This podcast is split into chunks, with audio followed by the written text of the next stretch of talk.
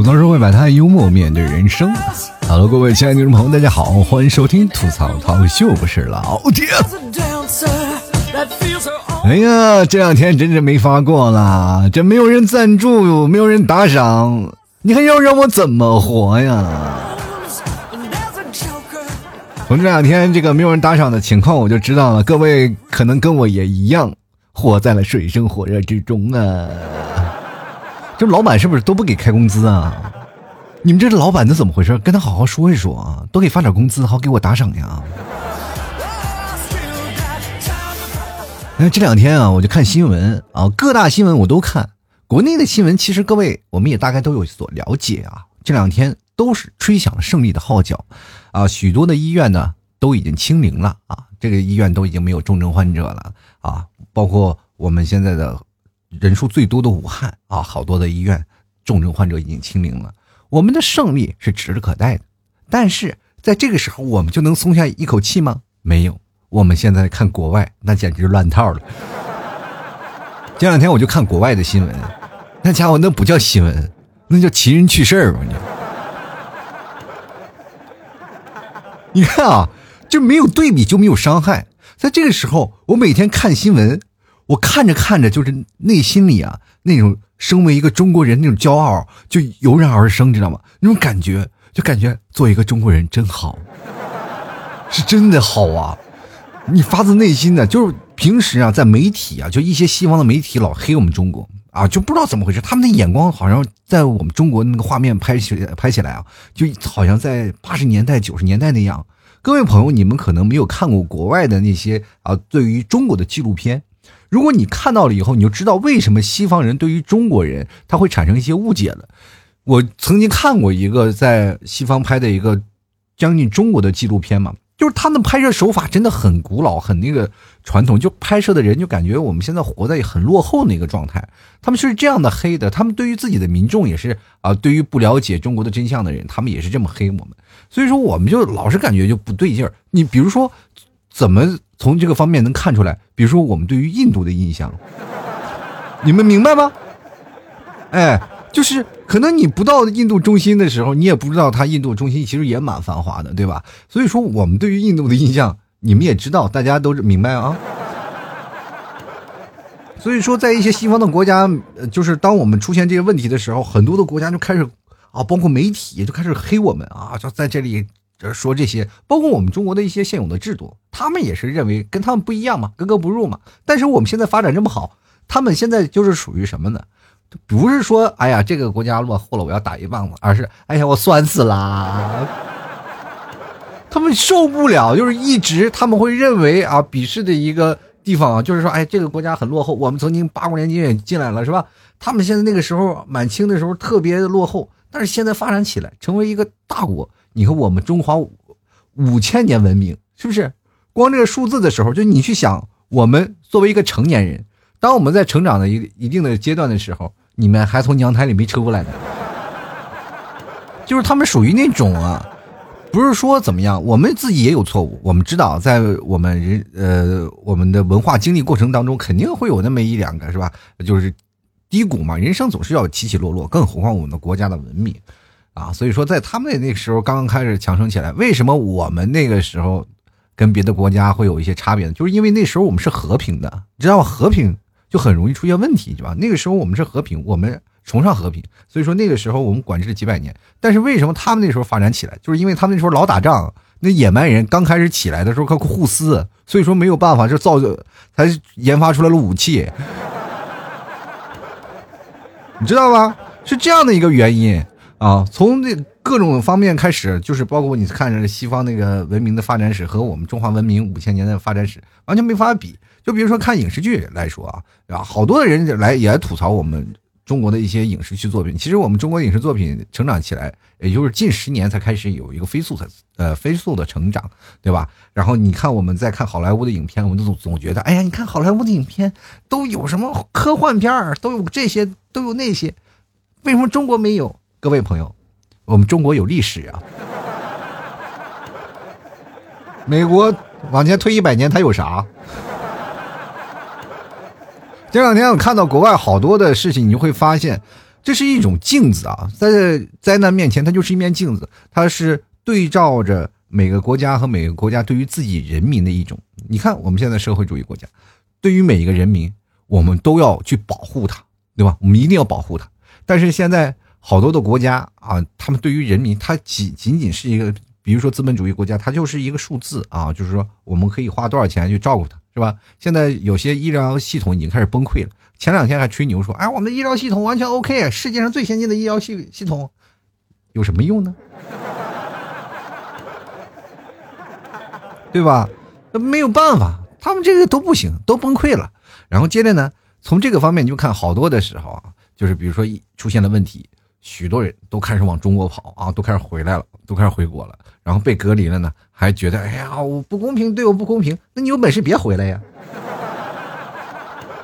就说明中国现在好呀，做得好，你们要不然别回来，对吧？去为因为外国 现在实在是乱套了，呃，尤其是现在，呃，你去看啊，就包括我们现在已经去还建了啊，比如说现在有些城市啊，以前是对点的每个城市，比如说最著名的啊，就是我们呃每个省包一个市啊，一个省包一个市，这个事情可能大家都知道吧？就是在湖北省啊，呃，在最爆发的期间，然后。个别的呃，我们所有的省去支援这个湖北省的时候，都是一个省定点包一个市的，对吧？所以现在呢，我们是一个省包一个国家，牛不牛？哎，是吧？你看我们现在啊，这个四川的就去意大利支援了。现在意大利前段时间还黑我们中国呢，对吧？现在还黑我们呢啊？怎么样啊？说呃中国不行，怎么回事？我们意大利先进，现在呢，是不是？也要那个什么了，喊那个啥了，是吧？所有人都在家里啊，趴在阳台上唱国歌，对不对？这国歌还是唱的我们中国的国歌。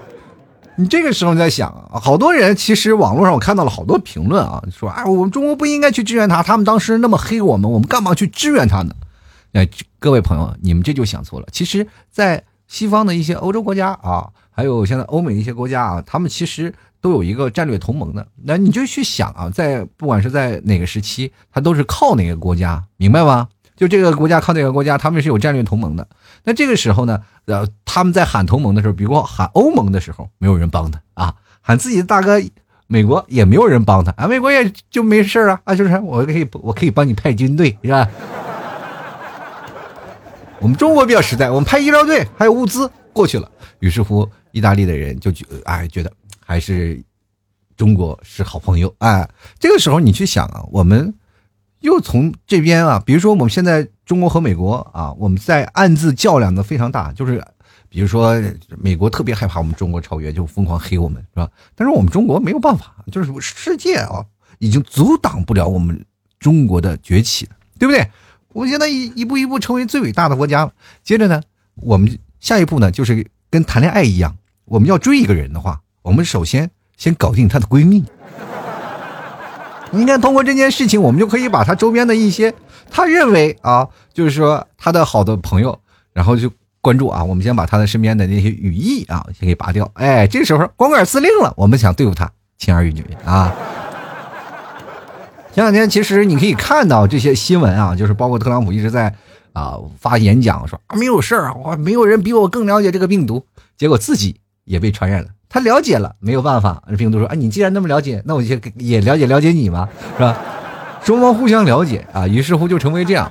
其实我觉得真的，这两天开始，你再看新闻啊，美国开始那个表情都不太一样了啊，就包括每次的发言，他们也终于承认了啊，这次确实是没有办法，因为作作为他们来说，不能造成民众恐慌啊。第一种呢，最可怕的就是啊，股票下降啊，股市。不行了，是吧？股市开始一下跌了，就完蛋了，是吧？已经经历过两次熔断了。接着呢，还有一点就是，他们那边啊，这个枪械啊比较多啊，容易造成你看当当当当，民众开始滴了咣啷的放炮，你说也受不了，警力不够的啊。所以说这点是呃，在作为美国比较担心的地方啊。所以说在这两天，特朗普一直在吹牛说没有事儿，我们。其实从我们这个角度来去看啊，我们经历切身经历过的时候，我就感觉他的每次演讲他就是个笑话，对吗？我真的我就觉得，如果有一天啊，特朗普退休了，他可以开一个脱口秀栏目，就叫做特能吹，你知道吗？你看这两天看到很多的西方国家的新闻，你真的是捧腹不止啊！有的比如说，呃，国家就开始说是要群体免疫了，比如说像英国啊，说群体免疫，就给自己啊，就是放弃治疗，闹了个那么大残，呃，就是大言不惭的想法是吧？大言不惭的理由，在那里那天开，呃，我去看过一档，就是这个节目嘛，就是一个英国的专家，还有一个美国的专家，两个人在讨论，是吧？英国专家在说群体免疫的时候。那个美国专家捂着脑袋都快撞墙了，你知道吗？都崩溃了，就是这什么理由啊？是吗？说群体免疫根本不可能的。你要知道，你要丧失多少万人啊？要死亡多少万万人？就是等于你是变相的，就是淘汰老年呀。你就，但是你看来我们中国没有问题，是不是？你可以来我们中国，作为一个中国的附属国，OK 的，我们可以纳入我们中国的医保政策啊，免费治疗啊。是吧？这个时候你就看到彰显我大国风范了啊！现在我们国家的医疗团队已经开始啊散发到全世界了，开始去帮全世界去治疗了。这个时候你去看我们一个大国的力量，就非常的厉害。我们现在。所呃做的一些事情，很多的人可能也会有一些疑问啊，说我为什么去帮助别的国家？别的国我们自己国家可能还没保护好。我们每个人在家里宅了那么长时间，就想要好多的国家的人，比如说啊，曾经在海外啊帮助我们国家，就是在最困难的时候有口罩的这些人啊，有医疗物资的这些啊，在海外的华人，其实他们也是需要帮助的啊。他们要回来的时候呢。当然了，我们也可能会有这样的想法，就是回来可能会带入输入病例嘛。有的人可能会瞒报，其实我就觉得挺可怕的。所有人其实就都觉得挺害怕的。那目前的口岸是北京和上海两个地方，当然现在这个北京和上海管控的是最严格的。呃，这些东西你都不要害怕。其实我觉得这件事情，我们应该想，就是他们曾经在帮助帮助过我们，我们应该帮助他。其实，在国家啊，在有些时候呢。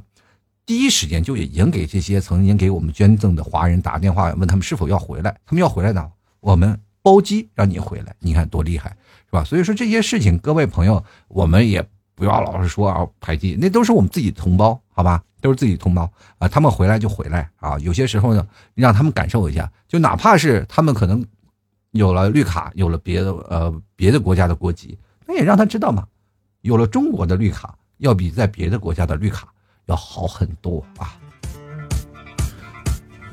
其实我觉得现在的国外，我今天还看了新闻，就是英国啊，就是有演唱会，大型的演唱会，大家还在那儿待着呢，是吧？还有现在有个非常嗯比较隆重的一个半马啊，好多人还在参与，他们完全没有就是隔离措施，居家的隔离措施，英国人还觉得很开心哈，每天在那跑。我觉得他们应该就是在跑马拉松的时候，每人应该至少吃三粒大蒜啊，这样虽然。不能预防这个新冠病毒嘛？但是至少能让别人给你保持一米的距离吧。就这两天我们经历过这些事儿的时人，我们也知道我们在的呃身体上又多了一个物件，就是口罩啊。那口罩会让我们觉得戴上口罩了以后。就已经习惯了他有他在身上的样子，如如果没有他了，反而会觉得有点不习惯，对吧？你看，比如说我们在上班的时候啊，每天出门先把口罩戴上，照照镜子，一突然发现，哎，帅了好多啊！然后现在好多的朋友也开始问我了，老 T，你有没有这个门路？我说找什么门路？这个纹身？我说纹身。最近你要纹身吗？顶风作案吗？他说没没，我最近我就怕有一天呢，万一那个口罩如果摘下来了以后，然后我就觉得不不得劲儿啊，影响我的颜值，我打算给自己纹一个。那画那比画比画呗，那家伙跟化妆一样嘛，你把下面涂黑，什么都有了。其实这段时间我们经常会看到很多人啊。然后经历过这样的事儿啊，就要戴口罩。有些不戴口罩，就是在家在家里办公。就是在家里办公最大的挑战啊，不是说在于我们沟通有些障碍，是吧？比如说远程沟通不效啊，或者是我们在有一些呃部门协同工作不太好。然后其实更重要的就是家里的孩子也放假了，真的很难啊！就是你在这做节目，或者是你在这里工作，然后旁边孩子呜噜哇啦乱叫，你实在受不了，对不对？比如说我在节目录一半的时候，我也经常啊在那节目坐着呢，录到一半突然我的门被打开了，我妈喊我赶紧给孩子换个尿不湿。你知道我当时崩溃了，我节目都是一次成型的，这下可好，完蛋了。每次都跟他们讲，而且在白天的时候呢，他们的声音很大，你知道吗？他们管教孩子，哎呀，逗孩子玩的时候声音很大，他完全不知道我这屋不太隔音。你知道录节目的时候会很尴尬，就是因为我的这个麦克风比较好，收音效果比较棒。他们只要一说话呢，我这个麦克风里就有声音进来，知道吧？那声音进来呢，我就完全能听见他们是说的什么话。于是乎呢，他们声音一进来。然后我就马上把我的音量调大，然后压过他们的声音。有些时候你会莫名其妙的说：“老 T，你笑什么？”就是外面在说话隔音效果真的不太好。就像我每次去。呃，那个饭店去喝奶茶啊，或者是去到一个奶茶店，我们去喝奶茶，坐在凳子上喝奶茶，在公共场所里，就特别希望有一个消音的吸管，能隔音就是最好的。因为你会发现，你每次喝奶茶，只要喝到底儿，然后就会发现每个人就开始小心翼翼的，却又不舍得丢弃那个吸溜声，是吧？然后就特别害怕啊，那个吸溜声让自己特别没有面子，因为珍珠全在底儿啊。你在这滋做做那个东西是吧？你很没面子，别人一看，我这家伙这三天没吃饭了是吗？在在这吃奶茶来了。然后他们脑子就会幻想一个画面，知道吗？那个画面是什么？就是，哎呀，你看你这吸奶茶的样子，就知道你买奶茶的时候一定是从兜里拽出一堆皱巴巴的钱，然后去买的这杯奶茶嘛。这两天，各位朋友，你去想啊，春天来了，今天温度看确实升高了，然后温度升高了以后呢，我也出去走了走啊。其实，在这两天，我会发现天气会有一些分水岭，因为老天呃老 T 在这里就朋友圈去卖衣服嘛，然后就会发现，然后在南方已经开始穿半袖了，北方还穿棉袄了，是吧？这个温度不太一样，但是这两天普遍呢，大家都开始温度开始上涨了。我想啊，在这几天呢。各位，春天来了，该发生点什么，你就发生点什么。但是这有的好朋友可能也想了，可能还没发生点什么，这个春天都已经过去了。毕竟大部分时间我们都是宅在家里。各位朋友啊，呃，虽然说春天没有发生点什么，但是我希望呢，我们想想春天以前的事情，比如说冬天，冬天是什么季节？失恋的季节。哎，对吧？前两天，比如说肖战啊，肖战出了那个事儿啊，肖战出那个事儿，好多的人啊就觉得自己的偶像这受了委屈啊，同样也有好多的人就觉得啊开始反对肖战了，然后就口碑下滑特别厉害，然后于是乎呢，肖战这段时间也不出来了啊，好多的少女都让表示伤心的不行了。我有一个朋友叫肖战铁粉啊，前两天我跟他连的联系呢，我说你咋回事？啊，他说我失恋了。我说跟谁失恋了？肖战不出来了。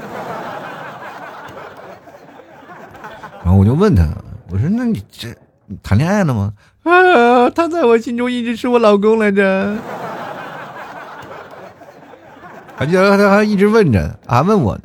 哎呀，他要怎么样才能挽回这次的口碑下滑呀？他我赶紧想让他出来呀。我说：“很简单呀，你研发出新的疫苗不就行了吗？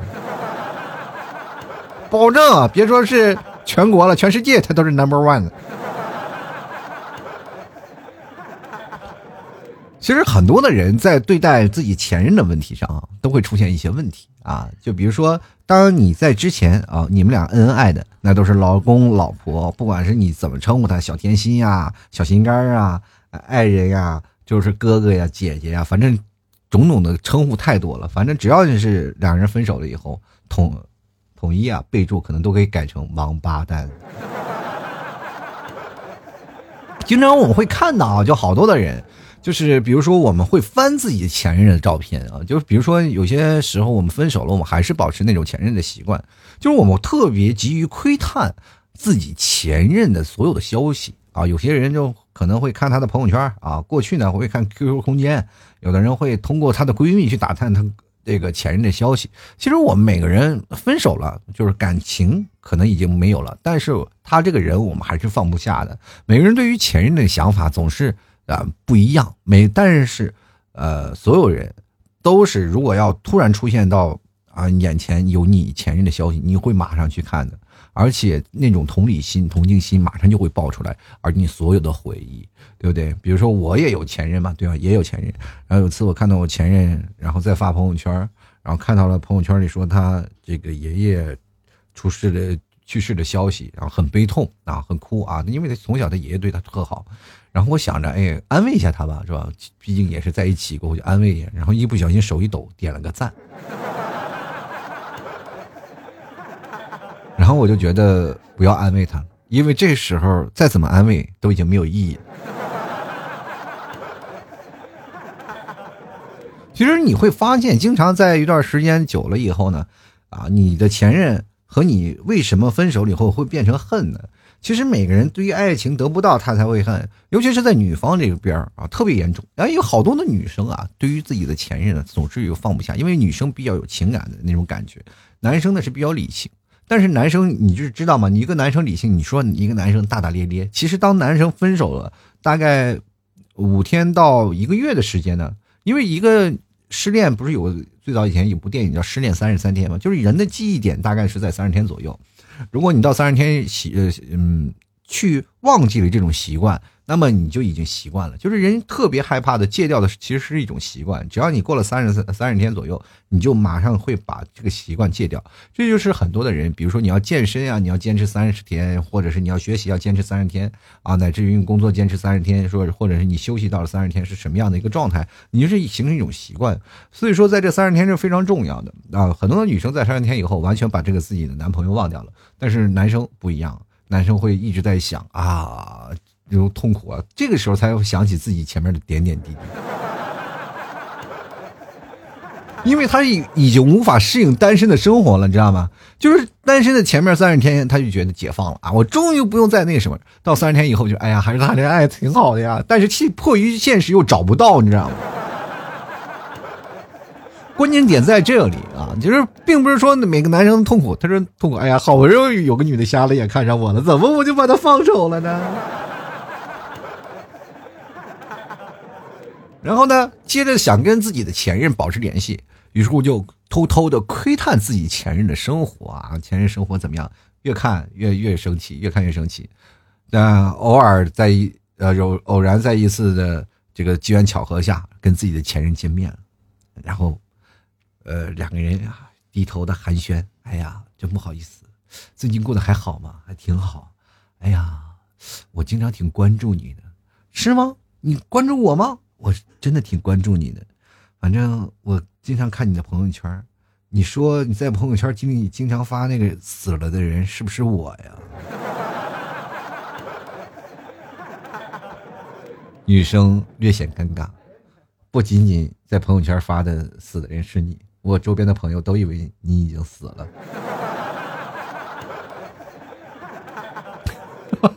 其实，在对前任的这个问题上，男生和女生对待的感情是不太一样的啊。比如说那段时间我们看啊，这个《前任三》啊，特别火。其实那部电影我真的看了，我并不觉得它好看，真的是。你要如果去电影院里去看了，我就感觉你去上当了。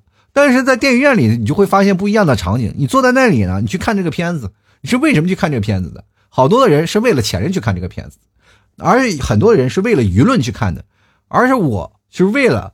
看周边人的反应，我去看。真的，我并不觉得它是部多好的片子啊。但是你在那里看的途中，你就会发现有好多人的表情啊，这个还有很多的事情啊，都都是奇形怪状的。比如说，我看好多的姑娘那哭的那这哭成死去活来的，然后还有哥们笑成跟跟傻子一样，是吧？男的笑的跟傻子一样。然后至于到最后一一段时间啊，那个谁是吧？于友友在那里吃芒果，然后韩东在那里模仿至尊宝，在那里喊我爱你啊，然后再配上说散就散，你普通人看是不是觉得很感人？确实是很感人。那段时间是把所有的剧情推向了高潮。接着我们看到后面那个大哥，那呼噜声也逐渐响起。其实感情啊，多数分手与现在的诱惑有关，比如说出轨们啊，出轨就太多了。社会当中的诱惑太多，比如说明星啊，陶喆拿个 PPT 讲解自己的出轨经历，这也是 Number One。爱情的观念当中，就是两个人如果要分手了，我就要拼个你死我活。你要舍得死，我就要舍得埋。我跟你说，其实有句话说的特别好，好多人现实对很多，比如说失恋的人会进行安慰。安慰的话，就说你不经历过几个渣男，或者不经历几个渣渣男，不包括这个呃渣男，还有渣女嘛，对吧？然后你说你不经经历过几个渣，你是不会遇到真爱的嘛？但是这句话你仔细去品，你会发现有毛病。这句话说的是什么意思呢？就是如果你现在活得很幸福，你现在活得很幸福，就意思你已经遇到过渣了。那么这个时候呢，那你以前肯定也是个渣，明白了这个什么意思吗？就是你只要遇到了一些事情的时候，只要你成为了别人的前任，可能你也就会成为那个渣。现实当中有太多的事情了啊，然后好多的人，比如说前任如果不渣，就是一个不合格的前任。那么不渣，你为什么跟他分手呢？那终其原因，那就说明是你渣呗呢。其实对于前任看待这个问题的时候，男生和女生看待问题它是不一样的。就是男生看待这个对于自己的前任，能保持一种很理性的态度，但是。呃，女人呢比较感性，对于前任，可能我们尽量的就不要去想他，因为想他，我可能就完全放不下他。所以说，有的时候呢，女生对于前任来说，能不能再去做朋友，这就很难。但男生一直想跟自己的前任去做朋友，怎么回事呢？也因为他当时跟他在一起的时候，也可能一直拿他当朋友，就是你当在分手的时候，也能完成无缝衔接，你知道吗？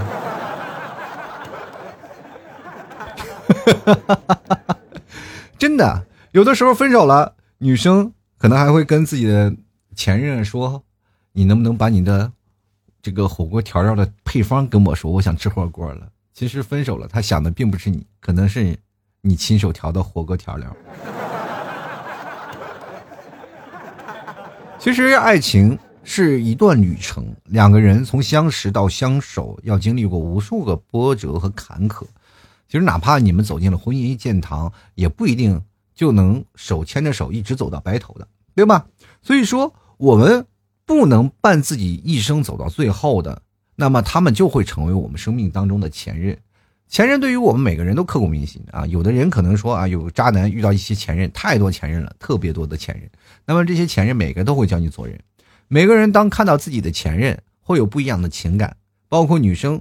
在对待自己前任的时候，他们的情感可能比你要男生更突出啊，因为很多的男生在对待自己前任的时候一直不敢说。比如说，女生她现有的女朋友问他你曾经有多少个女朋友，他敢说吗？不敢。但你要是男生问自己的女朋友你以前有多少个男朋友，这个男生肯定也不敢问。朋友们，这就是现在。为什么女生有资格谈前任的道理，男生没有资格谈前任？我跟你讲，所以说我在这里奉劝各位啊，在谈前任的这个话题上，女生他们可以去谈，但是男生，请你把自己的记忆抹掉。而且我也奉劝各位的大老爷们们，能在一起的话，就千万不要分手，否则未来。好多的致命题都要在你脑海中不断的重现。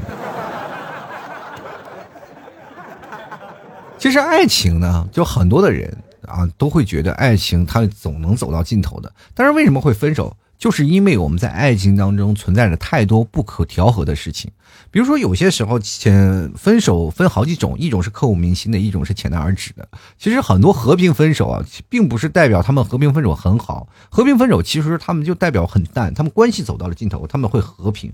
和平就是因为两方面不想都太难堪。还有一种呢，和平分手就是比较简单，他们的爱的也直接，分的也非常痛快。就比如说两个人因为微信开始。也因为微信结束啊，从微信里开始，你好吗？哦，我是谁谁谁，很高兴认识你。到你好吗？我们结束吧，就没有那么多奇形怪状的东西啊。还有很多的人在现实当中碰到了爱情，也会。着重的想去把他抓住，不要放开，就经常会产生一一方和另一方，然后撕心裂肺的叫喊：“你不要离开我，不要离开我！”但是那方已经拉着皮杆箱就走了。其实每个拉着皮杆箱走的时候，希希望你去挽回的，结果你是为了自己的内心那一点点的小自尊不去追他，于是乎就造成了分手。这是一种不理解型的分手，经常会有啊。就是因为嗯，一方想要考验他，你为什么还不来抓抓我啊？还不来追我？结果你就没有追他，造成了分手了。就经常会出现这样的。其实两个人思想就有点抹不开，是吧？男方就想我们稍微冷静冷静挺好，女方说他咋还不来追我？他肯定不爱我。其实，在爱情当中，我们对于前任其实挺暧昧的。我们特别害怕跟前任发生太多的事情，所以说，当爱情结束了以后呢，就意顿呃，就意味着这段爱情、这段缘分走到了尽头。所以说，有句话讲呢，就是强扭的瓜不甜。所以说，对于每个人，对于爱情，对于前任，都想如果当断得呃当断不断的话，肯定会必受其乱。于是乎呢，很多人对前任就画上了休止符。尤其是我们在生活当中啊，你结婚了，我也结婚了。啊，你有孩子了，我也有孩子了，然后这时候再去联系你的前任，就会造成双方家庭上的困扰，对不对？所以说，好多人对于前任这件事情会有产生不一样的想法啊。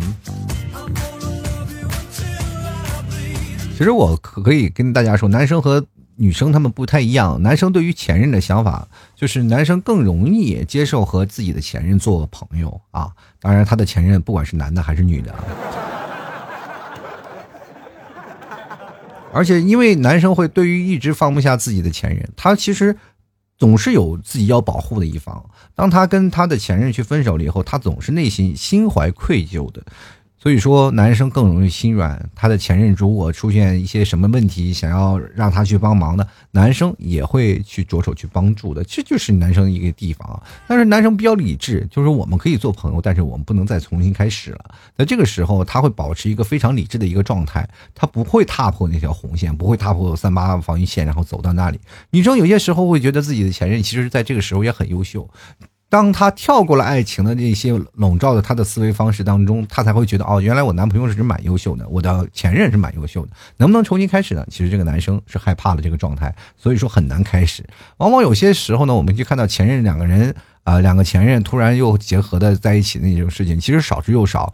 他们如果再结合了，也会再分手的。其实人生当中啊，就很多存在一些问题，就是信任问题和怀疑问题。如果你在爱情当中出现裂痕，你再去弥补它，其实他的。爱情的强度其实也不够高了啊。其实女生呢，就有点小，有些时候心里有些小不甘了。其实，在爱情当中，本来谈谈恋爱之前就是一件很甜蜜的事儿嘛，对吧？每个人都有自己的性格的优点和缺点，但是分手了。然后就会变成了一种遗憾啊，就换成了一种遗憾。我没有帮助过说谁谁，我没有做过什么事儿，女生就会产生一种遗憾的这种情绪。她说她不应该这个爱情就是在这段时间去分手，她一分手了呢，她就觉得哎呀不行，于是乎就开始数落自己的前任，她会把自己的数落会变成对前任的恨，你知道吗？其实本来没有什么，就是女性呢，就是三个女人一台戏，只要她的女性闺蜜。一扎堆，然后开始吐槽她的前任的时候，这个事情她就会慢慢觉得哦，我不是有点舍不得我的前任，我就应该恨他，是他让我错失了一段完美的感情，爱情在我身上当中那么宝贵，都是我的前任给剥夺了，是吧？这也是为什么我把我自己的前任改成王八蛋的原因。有些时候你就特别莫名其妙，你真的，你跟你前任聊天是吧？聊着聊着挺好的，其实两个人关系也挺好的。就是你那天你跟的一个男生跟一个女生吧，就是男生在跟女生聊的时候就觉得，哎，我们还能做朋友嘛？就是男生跟这女生就做朋友，两个人聊的其实特别好啊，就没有说什么太多的东西。就男生也认为女生也已经过去了这段时间啊，他就觉得他们两个已经平滑过渡成了一个男女朋友的普通朋友的关系。结果过段时间，这个女的就把他拉黑了。然后这男人就觉得非常不奇妙，这是怎么回事呢？其实我告诉你，很简单，也可能是他跟他的姐妹聊了很多，他发现你就是个渣。一一开始你分手了，他就会想你的优点，那慢慢了以后呢，他就会把所有的缺点然后一起讨论出来了。你说你这个人王八蛋，那个时候爱情你不好好帮我把住是吧？这我就任性点了，一个男生连点担当都没有吗？你就为什么不能抓住我？为什么在那个时候非要跟我吵架生气？你个男生，你还是个男人吗？女人是在于情感方面会有很多的尖锐的想法，一般男人还抓捉摸透不透。所以说，那个被拉黑的男人一脸的懵逼，看着自己的微信黑了以后说：“咋了？有新欢了？”因为男生这个时候他是为什么会要看到自己前任的照片？我跟各位讲，男生他是一个单细胞动物，是什么样的情况呢？就是他对于感情非常直观，他是一个非常容易健忘的人。男生对于理性的时候呢，我们对于未来产生更多的幻想。他理性，他也理想化。他在分手过去的一段时间，他会想到自己的前任是什么呢？坏处没有了，只有好处。他只有好处，所以说他会回怀念过去跟他前任在一块的时光。于是乎，一怀念那个思绪就渐起，然后就开始翻看一下自己前任的照片啊，或者前任的状态。你把他拉黑了，他什么也看不到了，这不抓狂了吗？都。好多男生的前任都不是这么被逼疯的，他老无数次想要看自己前任的消息，看到前任的消息，或者是从他的前任能当中能看到自己的影子，他会觉得很幸福，知道吗？至少这是曾经他们俩的记忆，现在没有了。你说这个时候就等于二次失恋呀？有些时候呢，男生也是很脆弱的。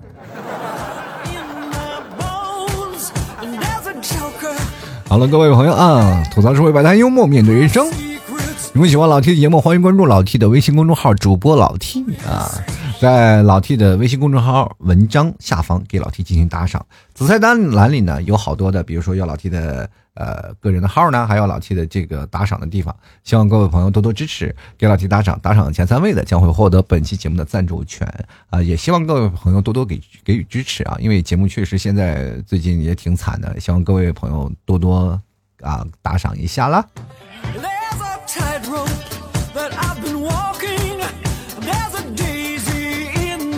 同样，老 T 的节目呢。更新呢也是不断的在想突破呢。最近我在想，是不是应该把节目的时间缩短一点啊？毕竟年龄也大了，时间太长了可能也太累啊。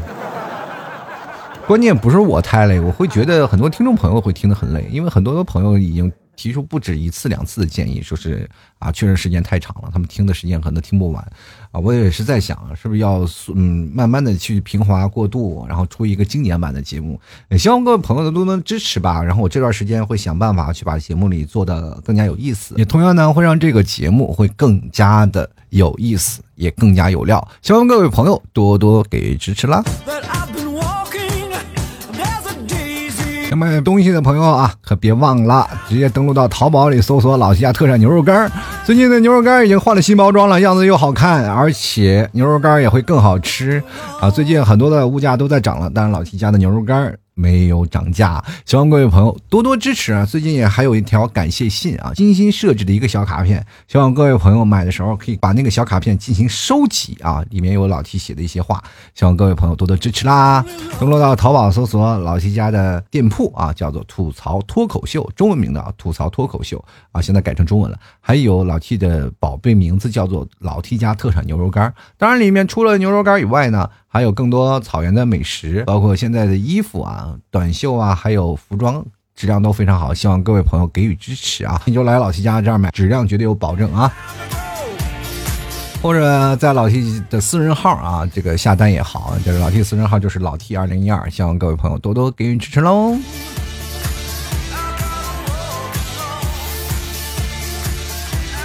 好，接下来的时间让我们看一下听众留言啊。第一名叫做春夏北雪的这位朋友，他说：“虽然挺想揪着他衣领问一下为什么，也想过找他重新开始，但是最后呢，我们还是会因为距离的问题和南北差异分开，所以还是忍了啊。祝他一切都好，而且呢，并且啊，找到他合适的人过一辈子吧。我要是你，我就诅咒他单身一辈子吧。我。”其实异地恋啊，还有这个，嗯，其实是最挺难的一件事儿。就异地恋，就是南北差距啊，分开了会产生那种很浓厚的文化气息啊，真的。就比如说南方和北方人就会经常产生一些矛盾，就是到未来你们结婚，哪怕结婚了，然后接着父母过来，你和南方人和北方人的生活都不太一样，这就会变成了你们在生活当中的一些差异。其实，在异地恋当中。首先要做到的第一件事就是牺牲，你要牺牲掉你自己的所有的行为习惯，你要不断的去习惯他们的生活方式。在南方和北方的呃这个性格差异之间，还有这个文化差异之间，你要做取舍，你要做学习。所以说这样呢，才能形成两个人在一起啊。有多少个人因为南北差异然后而分开的太多了，对吧？所以说各位朋友。很多北方人来南方工作的人特别多，但是如果你要找一个南方的媳妇儿，你首先你要想，你如果身在南方的话，你就要接受当地南方的习俗，而且还要接受你北方哥们儿的谩骂。其实我就出容易出现这样的情况，因为我在南方的时间待久了，我就会接受一些南方的习俗，比如说我在杭州啊，杭州的一些呃吃的、喝的或者玩的，或者一些说话的方式，我就会可能会模仿到这里。当我回到家里，他们会就觉得，哎呀，老七你这个人变了，你知道吗？我身边的朋友都会觉得，哎，你这个人怎么这么这样，是吧？就没有点北方人的气概了，就会被鄙视。其实这个没有办法，人适者生存嘛，在一个地方你就要学会这样。你说人会去变吗？你到南方就到变成南方的样子，到北方到变成北方的样子。各位，我们不是变形金刚。有些时候你习惯了，你就会在探索当中去做一些改变，而且这些改变是你无法得知的，因为你在你北方的朋友一看你就知道你变化了，然后你自己。却无从得知，尤其那些在比如说在北京啊、天津的朋友，他们在北京、天津说时间长了，他们说话会有一些那个北京的京腔啊、京片儿，然后 就是说我们所谓的京片儿，他们说那话就是你发自骨子里那。而且我那段时间在北京待了一段时间，待了一年两年的时间，我也有点那种京片的声音。然后回到家里，他们完全是就感觉啊，说你怎么会变成这北京口音变得这么浓重？我当时我没有觉得啊。我真的没有觉得北京口音很重，然后我到了朋天天津的朋友那边，他也是去天津没有两年，但是说话一口天津口音啊，他天津口音其实和北京口音他们口音是不一样的啊。如果在南方，好多人说，哎，天津口音和北京口音好像挺像，其实不一样的，一个是冲下，一个是冲上的这个口音的那个语调。所以说你再听起来，你说，哎，我我一个学了北京京片的人，然后我去学那，你怎么会有一口天津口音？他都觉得你你的京片口音味道也很重啊。就是没有感觉啊，所以说你在这个时候你没有办法去体会啊。就来看看江美伟啊，他说当回到当回想前任遇到的都是渣男，心里一万句这个什么各种啊，嘛，反正这句话我就不说了啊，就是肯定是骂人的，挺难听的。但是我觉得你前任遇到的都是渣男啊，你去想想你自己是不是有吸渣体质？就是有一种东西啊，叫做异性相吸。就是你，当你是个吸铁石，你吸上的肯定是铁；你要不锈钢，你也吸不上，明白吗？就是比如说像那些钢铁直男，需要什么去吸住的呢？对吧？嗯，他自然有他吸附的东西，比如说螺丝，钻到钢眼里是吧？拔都拔不出来。你要是把我们分开，必须拿螺丝拧。吸铁石就不一样了，说你吸的就是渣，然后一扒拉，它就掉下去了。所以说，你就会发现，你这个体质可能是吸铁石体质。你要想办法把自己丰啊丰腴起来，让自己有辨识度，是吧？见着一个钢铁就直接变成螺丝就扎进去，对不对？对于爱情的坚定，是吧？这明白，这个看自己遇到渣男的时候，你要看自己是否是一个吸渣体质啊。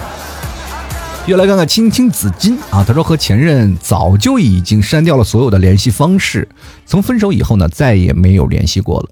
如今我已经有了自己的小家庭，他估计也是，这也许才是最好的对待前任的方式吧，互不打扰。其实我也觉得不对啊，就可能他早就把你忘掉了，跟打扰没打扰就是没有什么太大关系。其实有的前任他们分手了以后，你完全是不搭嘎了，就是你跟我就是陌生人，我们彻底就遗忘过去了。没有那么多的事儿。当你真的偶尔一次跟前任见面了，真正的见了面聊了天以后，你才会发现，其实你们当中有一些行为的默契还是在的。只不过你老死不相往来，就是不想在过去那段时间形成一种不好的记忆。各位朋友，你们真的可以去跟前任见一个面，见了面以后，你才会发现，其实根本没有什么，就只不过我们作为一个普通朋友，可能比普通朋友还好一点。我们了解你的过去。但是呢，生活当中我又不麻烦你的人，这就是一个很好的事儿。但不不要跟前任太多的纠结啊，要不然你又容易藕断丝连。就来看看隔壁老王是兄贵啊，他说前任就是记忆角落里的一张陈旧老照片，说彻底忘不了的不现实，大脑没有那个主动删除的技能，只能说偶尔会想起，但永远。不会去怀念。不过我倒是可以传授那些总觉得前任美好的家伙一个办法，就是让你幻想去摆脱。然后，因为人永远只会记得美好的东西，所以也很多人心里的前任总是那么的美好。但你品啊，你细品啊，这么好的人，这么相爱的彼此，怎么会分开呢？然后你就会想到更多的过往，逐渐的升起一股恨不得拍死丫的冲动啊！傻到不堪回首的往事，往往会逐渐在你脑海当中丰满。你看，你很长的一段时间不会再去想他了。怪不得你的名字起的叫隔壁老王呢，你就是王哥吧，是吧？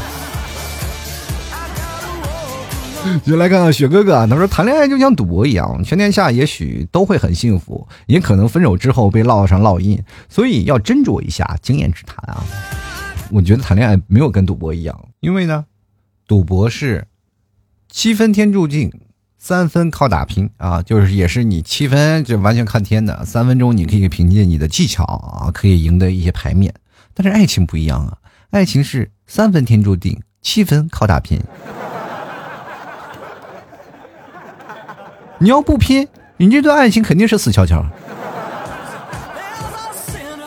人都说了，在感情当中，如果两个人互相互殴，就肯定没有赢家。但是你去想，如果你要去拼搏了，让对方完全就是处在一个平等的局面，你们的爱情才能长长久久啊！如果长时间的进行了，你老赢他，你老赢他，对方就跟傻子一样，肯定会接受不了这样地位的差异啊。所以说，爱情当中是需要你去拼搏的，是不断的需要你靠靠你的智慧去赢得对方的欢心的。爱情是需要经营的啊，要经营的东西就完全跟赌博沾不上边啊。我们继续来看看啊，这三天不洗头这位朋友，他说了，前任就是前任，该扔扔该删删，留着当肥料吗？处理好的和前任之间的关系是对现任最起码的尊重啊。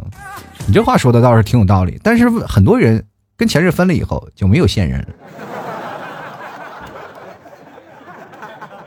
我这件事呢不是玩笑，因为好多人他们在心里对于前任的爱意啊就很深啊。他如果跟前任分手了，他可能再也不会谈论爱情了。第一呢，他可能对爱情会产生了一种特别害怕的心理；第二种就是万一找一个现任比前任要过得好，可怎么办呢？是吧？曾经会认为自己前任是那么优秀，找了个现任哎比前任还优秀，哎呀，那是我过去，那就证明自己过去是瞎了眼了呗。就来看看烟雨楼，就说我一个单身狗在这看着，你连个前任都没有。你好意思叫自己单身狗啊？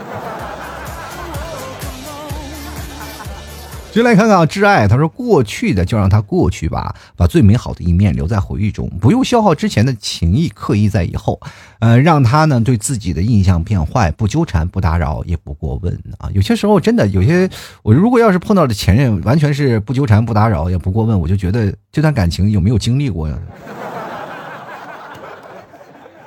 尤其是你还给前任买过东西啊，买过包啊，买过表啊，买过这个等等一些东西啊，你会发现你谈的恋爱仿佛对方就是个骗子，来骗你钱来的。我买了那么多东西，你要不然给我退回来呀？继续来看啊，L X 说啊，听朋友说，爱的越深，一方分手就越痛，也不一定啊，就是这个事情啊，就是爱的越深的那一方，就往往是表现出爱的越深，但是他其实心里那些。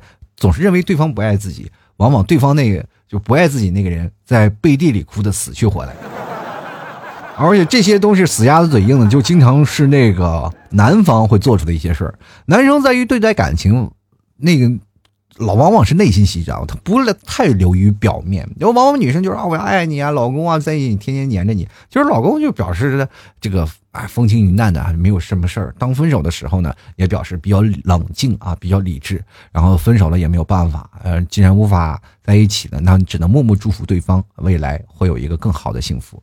当分手了以后呢，女生会埋怨男生啊，我那么爱他，他为什么会变成这样啊？他不行，那个王八蛋。其实男生在这个时候歇斯底里痛哭的时候，你是看不到的。好多人说了，你看这个王八蛋一跟我分手，就去跟哥们去 KTV 了。你去想想，他跟你在一起的时候，他去过几回？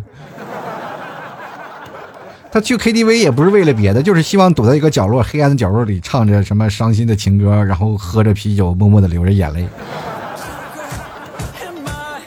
接下来看啊，这个跳段街舞朋友他说：“爱情这个东西啊，来了我接受，不来我也不强求。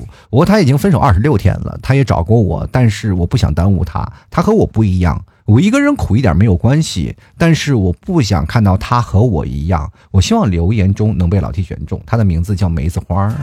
你这话的什么意思呢？我不知道你的这个女朋友梅子花会不会也听我的节目，然后他会想：哎呀，我的男朋友原来是这样，是个心机婊啊。”通过节目在这里跟我表白，还说他怎么样？王八蛋，你个渣男啊！开个玩笑啊！其实有个人呢，就是对于这个苦啊，或者是自己苦，或者我耽误他，或者怎么样，这些东西都是屁话。我跟你讲，就是生活当中每个人。你只要肯努力给他幸福，哪怕吃糠咽菜，他也愿意给你。中国有句古话叫做“嫁鸡随鸡，嫁狗随狗”，你知道吗？不是说女方怎么样，而是她愿意为自己心爱的人去改变，她愿意接受你现在的事实。你是不想耽误他，你是想挣五百万再去谈恋爱吗？对吧？结果最后你若干年以后，你会发现一个问题，就是你依然很穷，但是你还是结婚了。就是你不想耽误他，但是你还是耽误别人了。最后还是变成了你一个人苦一点也没关系，但是最后你还是让一个人跟你一起苦了吗？就来看我猪啊，那我猪啊是在美的啊，在美的美国挺好的吧啊，保护好自己，不要出门啊，就工作那些东西都不重要，关键是不要出门，还戴好口罩啊。他说过去呢，让他就过去好了，想来干嘛呢？如果可以，永远不要再见，活在当下是比较好的。我记得你是刚谈恋爱，这回又失去了吗？哈哈哈哈哈哎呀，真的应该给你鼓个掌，真的。然后必必须来看啊，我们这位叫做 P L U T O 的朋友，他说了一辈子呢，总会跑出一些算不上前任，却又让自己此生难忘的人。你让他吃过醋啊，你吃过他的醋，呃，想过和他的未来。但从没有和他在一起过。可后来呢？找的每一任对象都有他的影子，让人无法释怀。既然是对自己的冒犯，也是对后来人的不认真。明明没有那么名正言顺，却又死心塌地。还有一直喜欢老 T 的节目，第一次留言，希望被念到。而且我今年高考生哦，也可以给我加个油吗？高考生完了给老 T 打赏哦。有前任的名字，然后在一起，好像很初恋的样子啊。就是，这就是爱情懵懂期间。你看。我就想，我在念这个留言的时候，就觉得这个是个孩子，没想到刚刚高考啊！你，我就觉得这个孩子，你说这话有点太不负责任啊！你一直在说，哎呀，每一任对象都有他的影子，你让那些已经步入社会、那些你的哥哥姐姐、叔叔阿姨还是单身的人怎么办？太讨厌了！你这个留言，你这让人很多人酸到牙根里喽。先来看吴以涵啊，他说了这个，我觉得过去的恋爱就像扔到垃圾桶里的垃圾一样，已经被拿走了，就不要再想起来了。有人废物回收，有人变废为宝，有人捡了个大便宜。总之，没有在一起的就是错误的人，有什么好逼逼赖赖的？见面呢，更。不是不需要，只是生命长河的一段记忆。随着年纪增长，还越来越模糊。我认真爱过，恨过，最后呢，我知道平静了才是这个世界最珍贵的。没必要了，为了任何人破坏自己内心的平静。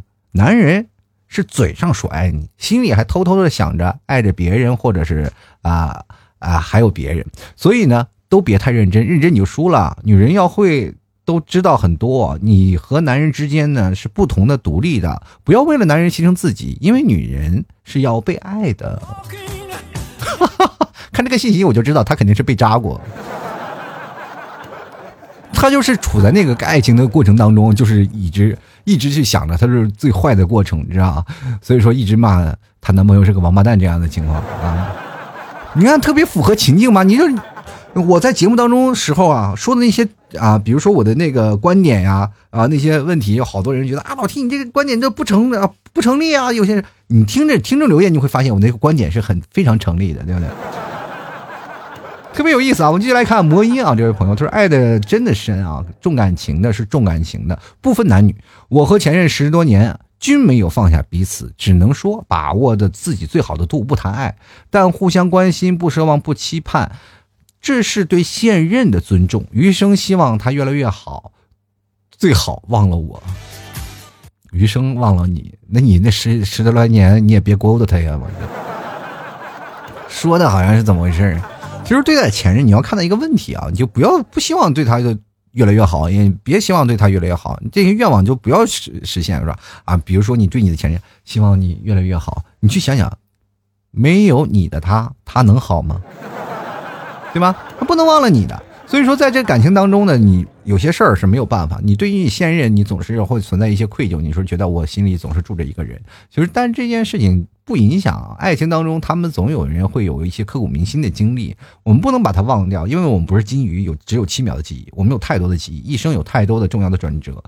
每一个跟你谈恋爱的人，他都会决定你未来。会找一个什么样的爱情，知道吗？在这个爱情当中，你会弥补，你会知道如何去爱一个人。你在爱情的道路当中，只有因为了前任，这些前任成为你的绊脚、垫脚石，你才能一步一步一步找到你的真爱，然后从此走上婚姻的殿堂，是吧？爱情当中，前任就是一块垫脚石，我跟你讲。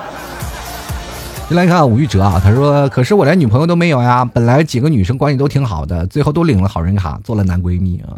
我跟你讲这样的事情啊，就男闺蜜啊，在本质上来说，它不应该是充斥有男闺蜜这个词，更多的是男闺蜜是属于备胎。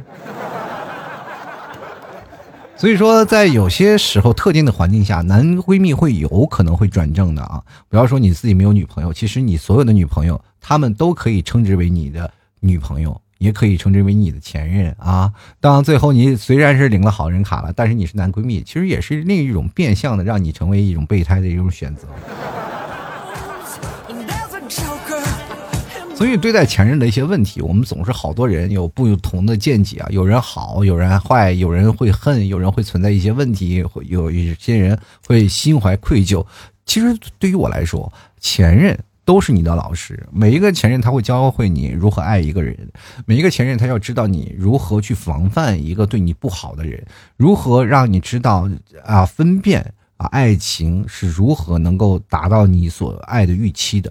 其实每个人的爱情，他们都是从一个懵懂的阶段慢慢走向成熟。有好多人被剩下来了，就是说，好多人说啊，我一直在等待，我期待已久爱情，这个不合适，那个不合适。其实没有不合适的，只是自己的经验越来越丰富了，我们学会过滤了。这个人在你的人生当中跟你相处的一段时间，你会明白他可能不适合你，对吧？这就是通过各种的前进。那么在刚刚开始爱情初期的时候，你没有前任的情况下，第一次初恋为什么会变成那么美好？因为你没有。任何的知识，你也没有任何的经验。但是你再回想起来，为什么前任那么美好，就是因为他太纯洁了，你知道吗？你总是觉得没有什么问题。当你真正的从开始回想起来，你的爱情的第一次是因为什么才开始呢？不是说喜欢着对方，而是因为你有些时候勉强，我也没有经历过，我们试试就试试吧。这就是一场试验。当试验过程了，你会慢慢一步一步的认识到更多的人。我们现在的爱情不是说我们一见面了就会结婚那样的一个状况。我们现在会有更多的爱情的自由的选择度，我们会选择更多的人，选择一个直到选择一个自己适合的啊自己的。啊，爱人能够在一起，因为现实当中我们崇尚爱情自由，但同样也会存在着特多的诱惑，因为市面上的诱惑实在太多了，又有包括出轨呀，啊，包括每个人对于爱情的见解啊，或者是对于那两性的要求都有很多，对吧？他你要求男性要变成这样或者变成那样，性格啊，南北差异太多的因素是决定你爱情走向终点的一个原因。其实好多人都没有办法把这个度把握的很好。我们一直在认为我们找到了合适的爱情，是吗？没有，只是我们经历前任多了，我们懂得什么叫做取舍，懂得如何降低自己的标准了。好了，各位亲爱的听众朋友啊，喜欢老 T 的，欢迎关注老 T 的微信公众号主播老 T 啊，也同样可以在老 T 的公众号进行打赏，打赏前三位的将会获得老 T 的节目的。赞助权，同样各位朋友，如果想支持老 T 的，别忘加老 T 的私人微信，老 T 二零一二。啊，最重要的还是希望各位朋友都能给老 T 一点鼓励支持呀！登录到淘宝搜索老 T 家到淘宝店铺吐槽脱口秀啊，就是老 T 淘宝店铺，也同样可以直接搜索老 T 家的宝贝老 T 家特产牛肉干。最近仍然在减肥了啊，今天开始第一天了，就是吃牛肉干减肥。希望各位朋友多多关注老 T 的这个最新的近况啊，希望各位朋友也多多来支持啊，然后还有一些衣服啊，还有一些。漂亮的裤子啊，还有小鞋子，希望各位朋友都都可以到老 T 的淘宝店铺来购买。好了，本期节目就要跟各位朋友说再见了，我们下期节目再见，拜拜喽。